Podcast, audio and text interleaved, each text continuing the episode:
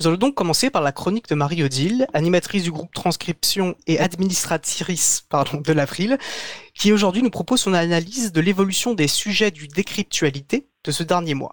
Elle nous précisera ce qu'est d'ailleurs ce décryptualité. Je précise aussi que Mario Zil vit et nous parle depuis l'Italie, où l'intensité de la crise sanitaire, et je ne fais là aucun commentaire sur la gestion euh, de cette crise d'un côté ou de l'autre, euh, mais c'est donc cette crise sanitaire est en amont un peu de ce qu'on vit en France. Et donc ça donne aussi une, valeur particulière à la lecture qu'elle va pouvoir nous apporter. Donc bonjour Mario Zil, et je vais te laisser la parole. Bonjour à tous. En cette période inédite que nous vivons, je souhaitais parler de l'évolution des thèmes traités dans chacun des décryptualités depuis plus de un mois, c'est-à-dire depuis l'édition du 17 février 2020. Qu'est-ce que décryptualité? Depuis le début de l'année 2017, un petit groupe de membres de l'April se réunit chaque semaine. Il y a le noyau dur avec Luc, Manu et Magali, et au gré des semaines viennent s'ajouter Nico et Nolwenn, ainsi que d'autres personnes. Les sujets concernant l'actualité informatique sont commentés de façon simple et accessible à toutes et tous, sans prétention, mais les choses sont dites. Chaque décryptualité commence par la revue de presse dont les articles sont choisis par Manu. Quelques articles principaux sont cités, accompagnés d'un court commentaire. Je rappelle que chacun d'entre nous peut envoyer à Manu par divers canaux les articles qu'il estime dignes de faire partie de cette revue de presse hebdomadaire. La discussion s'articule ensuite autour du sujet choisi par les intervenants. L'ensemble dure une quinzaine de minutes. Chaque décryptualité est transcrite et publiée sur le site de l'April. Le 17 février 2020, le sujet était ce que l'affaire Griveaux rappelle sur les enjeux de la vie privée. Évidemment, le jeu de mots était facile et personne ne s'en est privé. Ce soir, on va parler de choses grivoises.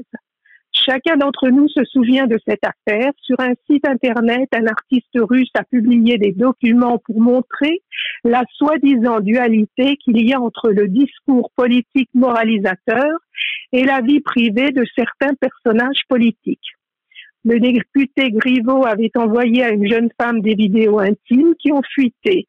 Les noms des protagonistes ont été très clairement affichés, divulgués, Divers politiques ont réagi en demandant la levée de l'anonymat sur Internet, thème récurrent pour certains, alors qu'il s'agit là d'abus de confiance et de divulgation de contenu pornographique condamné par la loi. Occasion de rappeler que notre vie privée est essentielle avec un sage conseil. À l'heure des réseaux sociaux, il faut être prêt à assumer certes ce que l'on fait aujourd'hui, mais se demander si on sera prêt à l'assumer aussi plus tard. Internet et l'Agence nationale de la sécurité américaine n'oublient rien, tout y est centralisé. Le décryptualité du 24 février 2020 restait dans la suite de l'affaire Griveaux, la liberté d'expression sur Internet attaquée sous tous les prétextes un certain nombre de politiciens s'attachent à essayer de casser la liberté d'expression sur Internet et les réseaux sociaux avec un projet politique qui voudrait limiter la capacité des gens à partager des informations.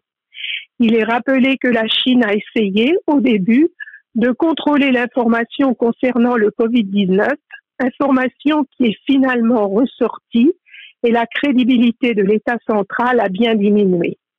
Les intervenants reviennent sur la question de la haine sur Internet. Certaines personnes se font harceler et c'est dramatique. Des lois existent, pas forcément toujours appliquées. La nouvelle loi qui est en train d'être élaborée, la loi anti-haine sur Internet, était-elle bien nécessaire? En effet, ce sont les plateformes, Twitter, Facebook, qui devront s'assurer que les contenus dits haineux soient effacés automatiquement en moins d'une heure. Ce côté automatique ainsi que le fait de déléguer à des plateformes privées la responsabilité de déterminer ce qui relève de la liberté d'expression ne manque pas d'inquiéter. N'est-ce pas là le rôle des pouvoirs publics et avant tout de la justice? L'exemple de Mastodon est cité. Décentraliser, gérer des petites communautés est une solution qui a montré ses atouts. Il faut aussi éduquer les gens et surtout les jeunes personne n'a jamais été réellement formé à l'utilisation des réseaux sociaux et bien informés des responsabilités que leur utilisation entraîne pour chacun de nous.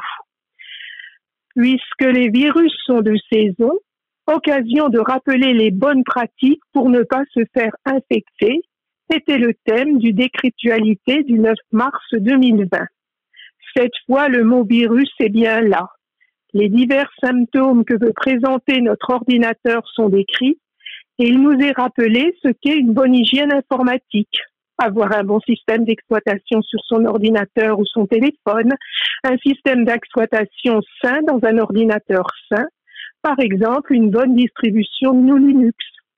Faire des mises à jour, toujours, tout le temps, le plus tôt possible faire des sauvegardes, c'est-à-dire enregistrer ses données à l'extérieur de son ordinateur pour le cas où on aurait un problème, sur un disque dur externe, sur une clé USB ou chez un hébergeur fiable. Ne pas télécharger n'importe quoi. Éviter de mettre sa clé USB n'importe où, sur des ordinateurs mal gérés, de gens qu'on ne connaît pas ou en qui on n'a pas confiance.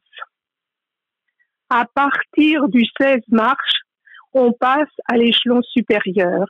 Interdiction de sortir et télétravail pour toutes les personnes dont l'activité le permet.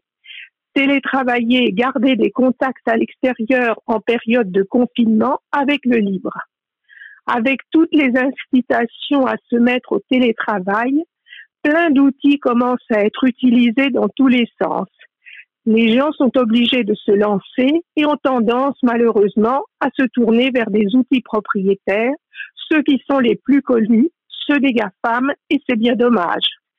C'est en gros une période où on sait qu'on va se faire avoir, on va se faire embrigader dans des briques logicielles et des outils que les entreprises vont payer pour obtenir et utiliser.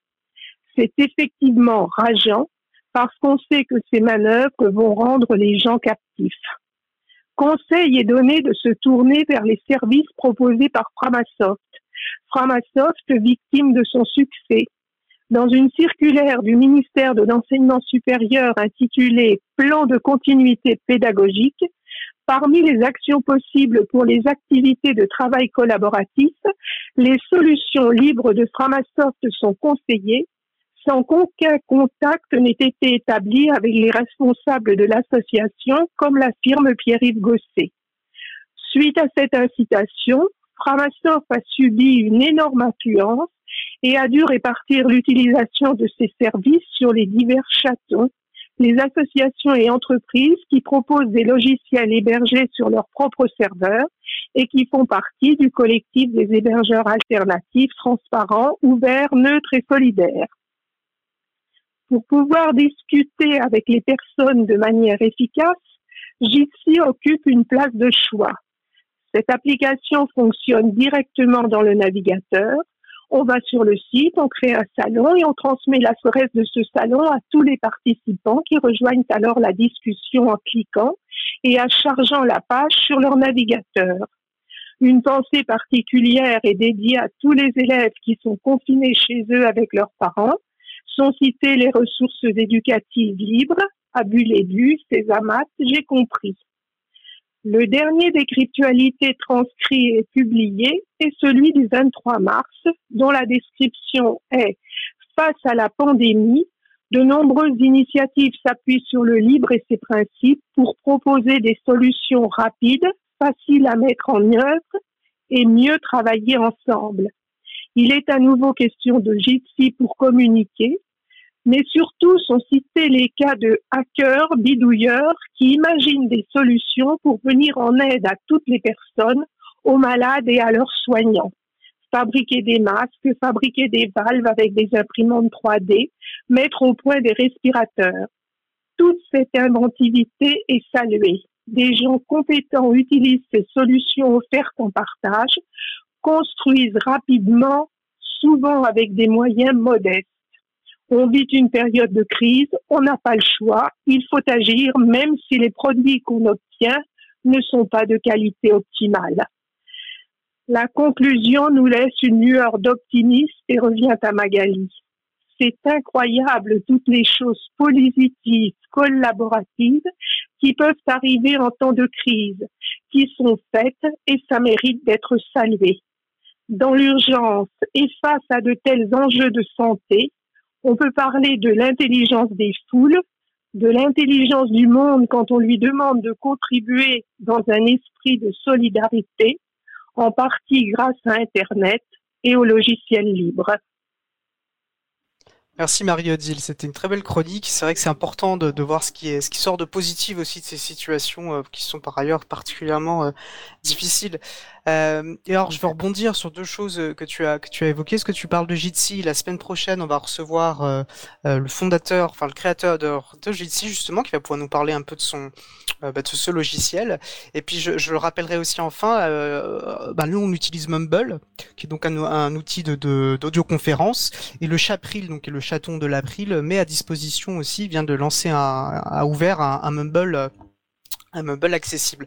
Euh, ben, un grand merci à nouveau, Marie-Odile, et, je suis ravi que tu sois la première intervenante de la première émission que, j'anime. Euh, ben, je te souhaite une très bonne fin de journée, sauf si tu as un dernier mot. Merci à vous. Merci à vous. effectivement, toutes ces solutions qui sont trouvées sont effectivement à saluer. Et on remercie toutes les personnes qui, qui donnent de leur temps pour les mettre en œuvre. Bonne journée, bonne continuation. Salut Mario. Au revoir. Au revoir. Et puis j'ai oublié de saluer Framasoft qui viendra aussi, participera également à notre émission la, semaine prochaine. Euh, donc une belle émission qui se profile.